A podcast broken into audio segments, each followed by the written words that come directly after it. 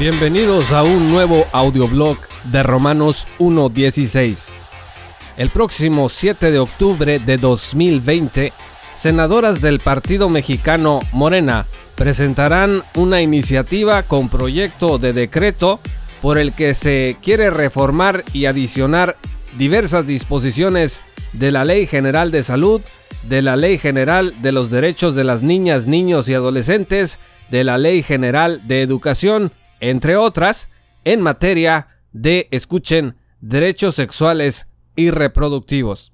En honor a la verdad, el documento de 81 hojas contiene referencias a cosas necesarias y positivas, como por ejemplo la eliminación en el mundo de la trata y explotación sexual, la eliminación en el mundo de la esterilización de niños y mujeres, de la mutilación sexual femenina, del matrimonio infantil, entre otras cosas, así como pretende incentivar la participación de las mujeres en la vida pública, económica y política del país. Pero al hablar de salud sexual y reproductiva, las senadoras pretenden que el aborto sea considerado un elemento de la salubridad general de México, como lo son, por ejemplo, el día de hoy, la atención a mujeres embarazadas, la prevención de la obesidad y de la drogadicción, la atención de la diabetes, de la hipertensión, etcétera, etcétera. Dice la iniciativa, cito, la presente iniciativa pretende incluir en la Ley General de Salud, como parte de la salubridad general, la atención integral de la salud sexual y reproductiva, incluyendo los servicios de aborto seguro. Fin de la cita.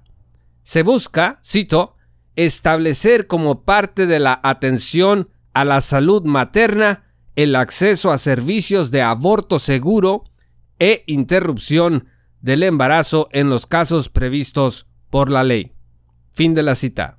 En medio de un enorme énfasis en la anticoncepción como parte de los así llamados derechos sexuales y reproductivos, se busca, cito, la iniciativa del derecho a la autodeterminación reproductiva de niñas y adolescentes.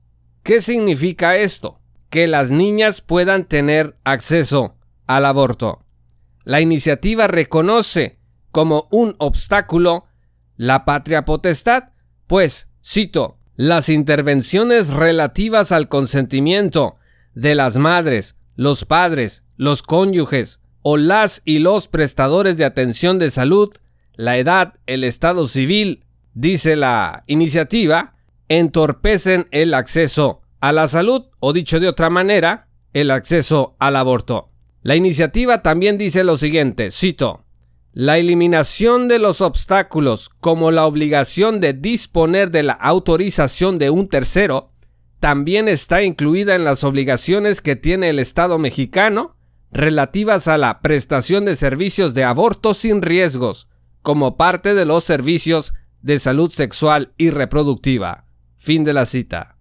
En este sentido, escuchen, no practicar un aborto u obligar a continuar con el embarazo también se consideran formas de violencia contra las mujeres y las niñas. Fin de la cita. Está clarísimo que las senadoras pretenden con esta iniciativa que nuestras niñas puedan abortar. Ahora, nadie quiere ver en su sano juicio a una niña embarazada.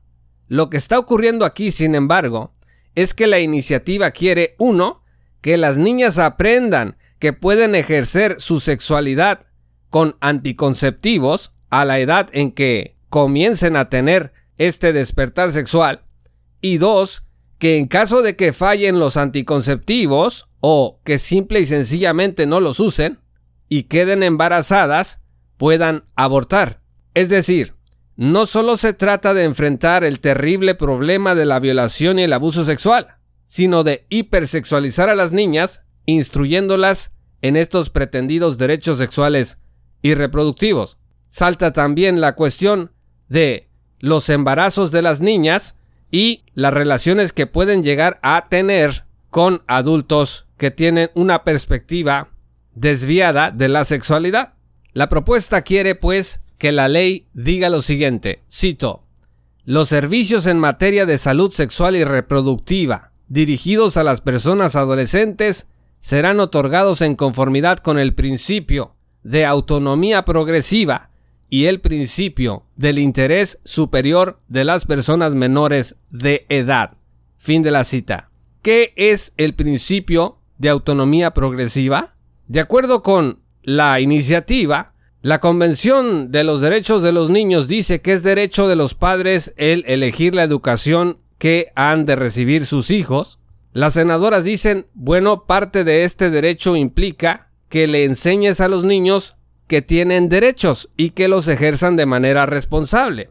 Todos los papás estamos de acuerdo en que nuestros niños tienen derecho a educarse, tienen derecho a divertirse, tienen derecho a estar libres de violencia, entre otras cosas. Sin embargo, la iniciativa reconoce como un derecho el derecho a abortar y entonces vinculan la obligación de los padres a instruir a sus niños con la obligación que tenemos de enseñarle a nuestras niñas que en caso de que lo requieran tienen derecho a abortar. ¿Por qué? Porque entre más van creciendo nuestros niños, dice este principio de autonomía progresiva, más son capaces de ejercer estos derechos que tenemos la obligación nosotros los padres de enseñarles. La pregunta es, estimados amigos, ¿desde cuándo matar a un ser humano en el vientre de su madre se convirtió en un derecho? Yo soy Juan Pablo de Romanos 1.16. Gracias por escuchar este audioblog.